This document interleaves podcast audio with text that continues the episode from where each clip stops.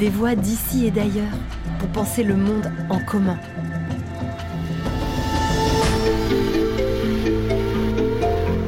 Un podcast original du campus de l'Agence française de développement, réalisé en partenariat avec les Ateliers de la Pensée et Agir pour le Vivant.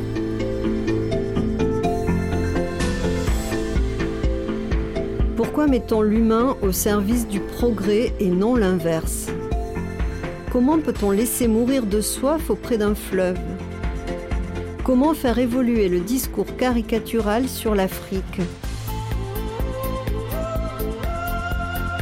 Sami est philosophe et sociologue de formation. Écrivain à la plume jubilatoire, il revient ici sur des thèmes qui lui sont chers. Celui d'une humanité inhumaine enfermée dans sa prison de l'abondance, celui du regard occidental simplificateur porté sur une Afrique multiple et complexe. Il appelle à de la modestie pour appréhender l'autre dans sa richesse. Bonne écoute de ce beau moment. Bonjour Samy, euh, merci pour euh, cet échange, c'est un grand plaisir. Quel est le grand enjeu pour vous aujourd'hui? Nous sommes dans un monde qui, qui, a quand même euh, évolué d'une façon très complexe, les enjeux sont nombreux, les progrès ont fini par se réduire à une forme de captation par quelques nations ou par quelques minorités de ce qui fait l'essentiel des ressources humaines globales. Nous sommes tellement riches globalement, nous avons quand même une façon de gérer ces ressources qui engendre ce que moi j'appelle la pénurie, la pénurie dans l'abondance, la pénurie dans la surabondance, et finit ou finissent par engendrer même ce qui est pour moi le plus, bah, le plus triste, hein, c'est-à-dire des déchets humains, des êtres humains comme des déchets qui deviennent même indispensables à la survie du système qui les engendre. Nous sommes riches globalement et nous devenons de plus en plus pauvres par le biais même des pays auxquels nous appartenons, par le biais des euh, groupes sociaux auxquels nous appartenons. Ces déséquilibres sont issus de nos progrès et de l'amélioration, je dis bien amélioration, des modalités d'accumulation. On en vient de plus en plus à une accumulation, une concentration des biens, des ressources euh, entre les mains des minorités. Et toutes les sociétés sont concernées, elles sont déséquilibrées par nos propres progrès. Qu'est-ce qui explique cette pénurie dans l'abondance? Qu'est-ce que c'est en fait euh, cette pénurie? C'est une pénurie organisée par le système dans lequel nous vivons, c'est-à-dire pénurie qu'on peut symboliser, que j'ai symbolisé dans certains de mes textes par l'idée de mourir de soif au bord d'un fleuve. C'est-à-dire, quand on en arrive à des symboles de mourir de soif au bord d'un fleuve, comme aujourd'hui dans les, communications, quelqu'un comme Faustin Nyekula le disait pour Kisangani, c'est quand même le symbole de la société, du système dans lequel nous vivons, c'est-à-dire des gens qui ont quand même une ville euh, traversée par un fleuve et qui n'ont pas d'eau potable. C'est-à-dire la pénurie, elle est euh, une organisation humaine, elle est issue des modalités de développement que nous avons considérées comme inévitables et qui se sont universalisées. Mais quel est le vrai problème? Est-ce qu'on manque de connaissances? Malheureusement, c'est la connaissance, c'est le fait de les connaître qui est même le problème.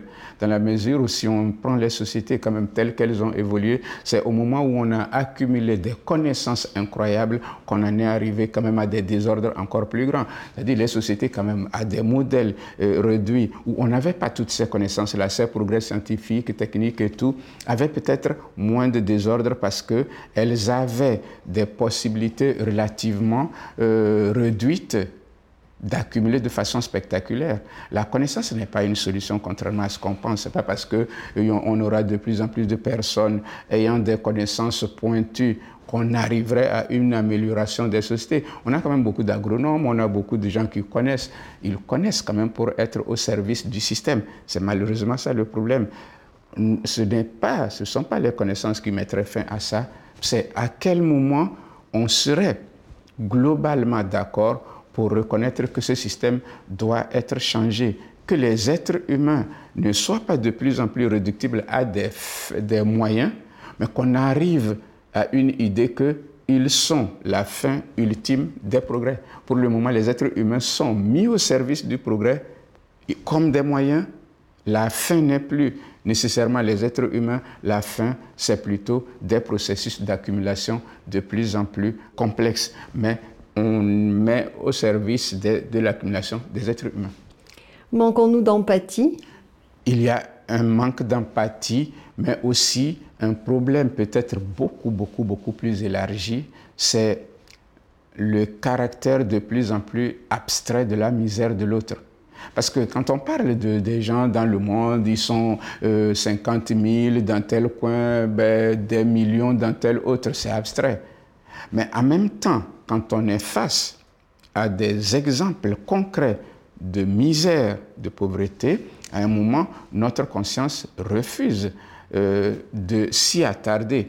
Je prends, des, je prends des exemples plutôt qu'on pourrait puiser des sociétés qu'on considérait comme riches. Quand on est à Paris, qu'on voit des mendiants dans le métro ou des sans-abri sur le trottoir, c'est vrai que ça nous touche à un moment. Mais en même temps, si moi je me rends dans un restaurant où je vais retrouver des amis, il me faut à un moment oublier les mendiants ou les gens que je vois sur le trottoir qui n'ont pas, dans la mesure où je ne veux pas entre guillemets, qu'ils deviennent une pollution de ma conscience. Il y a une protection que je, me, je, mets entre eux et moi. Ma conscience ne va pas être polluée au point qu'en mangeant dans un restaurant où je peux commander peut-être ce que je voudrais, je me sente coupable parce qu'il y a des gens qui meurent de faim. À mon échelle, ça ne représente peut-être pas grand-chose. Mais les grands systèmes en sont arrivés à cette abstraction de la misère de l'autre. On sait qu'ils existent, mais comme on refuse de les voir, comme on ne les voit pas, ça ne dérange personne. Et le fait qu'il y en ait de plus en plus ne dérègle pas le système. Au contraire, à un moment, ça pourrait permettre des discours euh, qu'on pourrait considérer comme cyniques, hein, qu'on puisse dire on a une des formes de solidarité pour aider les plus fragiles, au lieu de dire on mettrait fin au système qui fabrique des fragiles. C'est-à-dire on, on arrive à ce cynisme-là. Ce n'est pas faute de le savoir, on le sait, mais le fait de le savoir, c'est ne nous empêche pas de vivre. C'est un peu comme si, bon ben, j'étais en train de faire la fête, des gens pleurent, leurs larmes ne m'empêchent pas de faire la fête. Alors, est-ce un manque d'humanité? Ah là, je peux le dire très clairement. C'est un, un, manque d'humanité au sens où nous l'entendons si nous considérons l'humanité comme une forme de morale qui aurait pu intégrer des solidarités. De, c'est, un, c'est un manque d'humanité. Je ne peux pas l'attribuer juste à l'égoïsme. C'est plutôt un système qui l'engendre, ce manque d'humanité, ce manque d'empathie généralisée est plutôt quelque chose de systémique. Il se retrouve dans toutes les sociétés. Il n'y a pas une société où on pourrait dire qu'on ne l'observe pas. À un moment, c'est plutôt les élites, j'appelle élite de façon trop simple, mais on, on, comprend ce que je dis, dans chaque couche de société, dans chaque pays, ceux qui ont le plus se détachent de plus en plus de ceux qui n'en ont pas, ou bien s'en protègent. Moi, quand je me suis intéressé, par exemple, aux sociétés euh, latino-américaines, en Colombie, par exemple, ce qui m'a frappé, c'est quand même comment des ensembles sont conçus pour des riches et comment on met des murs. On est dans la prison de l'abondance pour que les pauvres ne viennent pas perturber notre équilibre. Je pense que ça, ça, ça, mettra encore du temps. Je ne vois pas tellement dans l'immédiat comment on pourrait casser euh, ce genre de système. Est-ce que l'art permet euh, d'aider à introduire un peu d'humanité?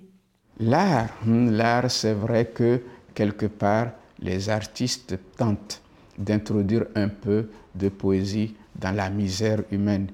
Je, je pense plutôt que des artistes engagés, euh, c'est peut-être ça qui est euh, une différence que je ferai entre l'art et les artistes engagés, ont une possibilité parce qu'ils ont cette démarche poétique de faire à leur niveau ce qu'ils peuvent. Mais l'art, globalement, non.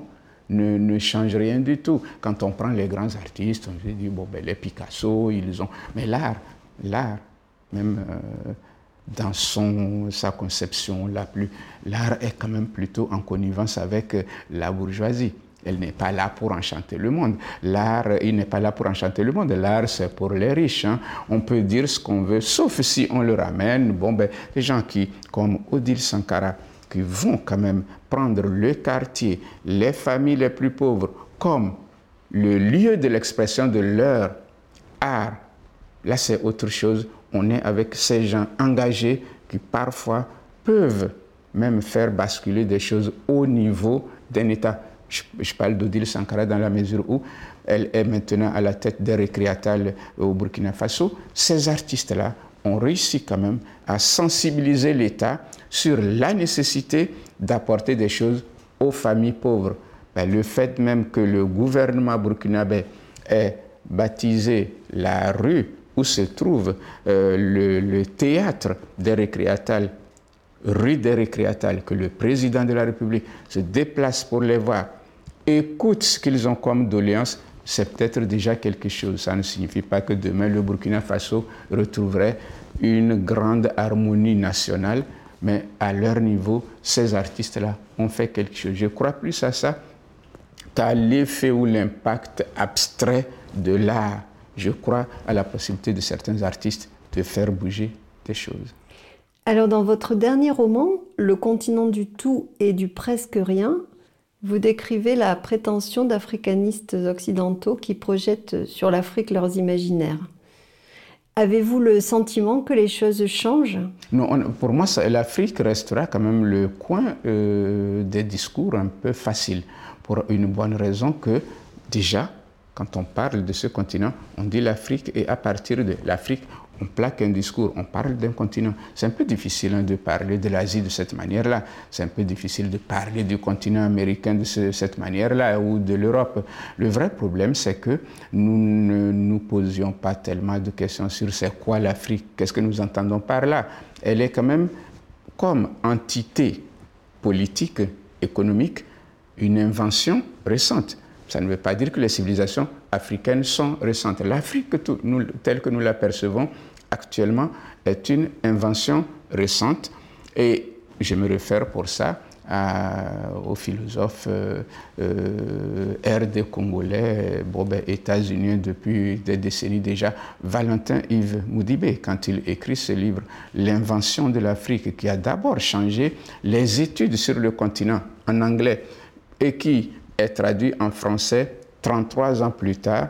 Euh, quand il écrit ce livre, quand on le lit, on prend conscience de ce que ça signifie. L'Afrique est une invention coloniale ou co-invention avec des Africains.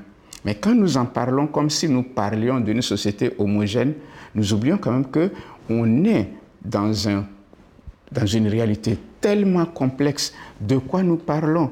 Quelle Afrique quel pays? Ce que j'ai dit dans le livre, c'est qu'à un moment ou à un autre, il nous faudrait revenir à une certaine modestie si nous voulons parler de ce continent, préciser de quoi nous parlons, de quel coin, de quel aspect nous parlons et ne plus poser ce discours général sur un continent comme s'il était homogène.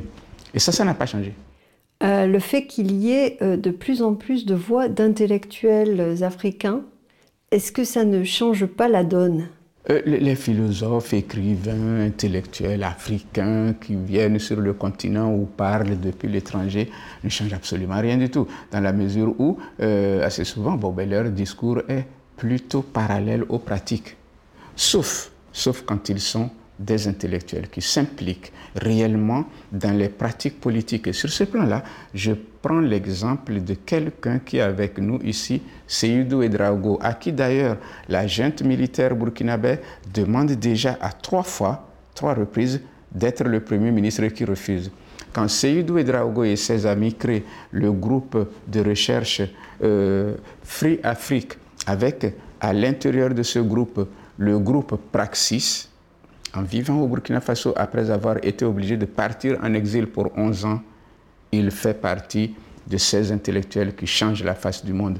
Le groupe euh, Praxis ou euh, Free Afrique est à l'origine de beaucoup de changements qualitatifs au Burkina Faso. Là, c'est parce qu'il s'agit d'intellectuels très impliqués sur le terrain. La plupart d'entre nous n'ont pas cette implication et ce que nous écrivons ou racontons ça n'a aucun écho avec ceux qui sont en charge de nos pays. Donc, globalement, ça change très peu de choses le fait que nous soyons nombreux à parler, à écrire. Et ce que je veux dire, c'est que nous avons une utilité un peu trop théorique.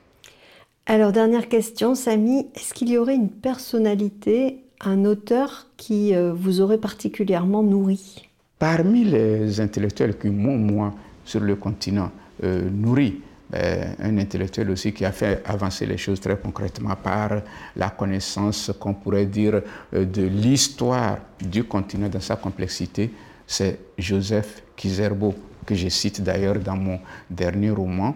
Euh, je le cite tout simplement parce que j'avais apprécié sa démarche, le fait que l'histoire africaine, dans sa globalité, devrait être écrite aussi par des Africains et qu'il fait ce travail à l'UNESCO d'un texte de plus de 20 volumes qui continue d'ailleurs jusqu'à présent.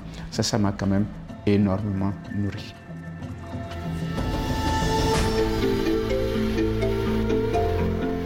Merci Samy pour cet échange précieux et sans langue de bois que nous avons enregistré aux ateliers de la pensée de Dakar.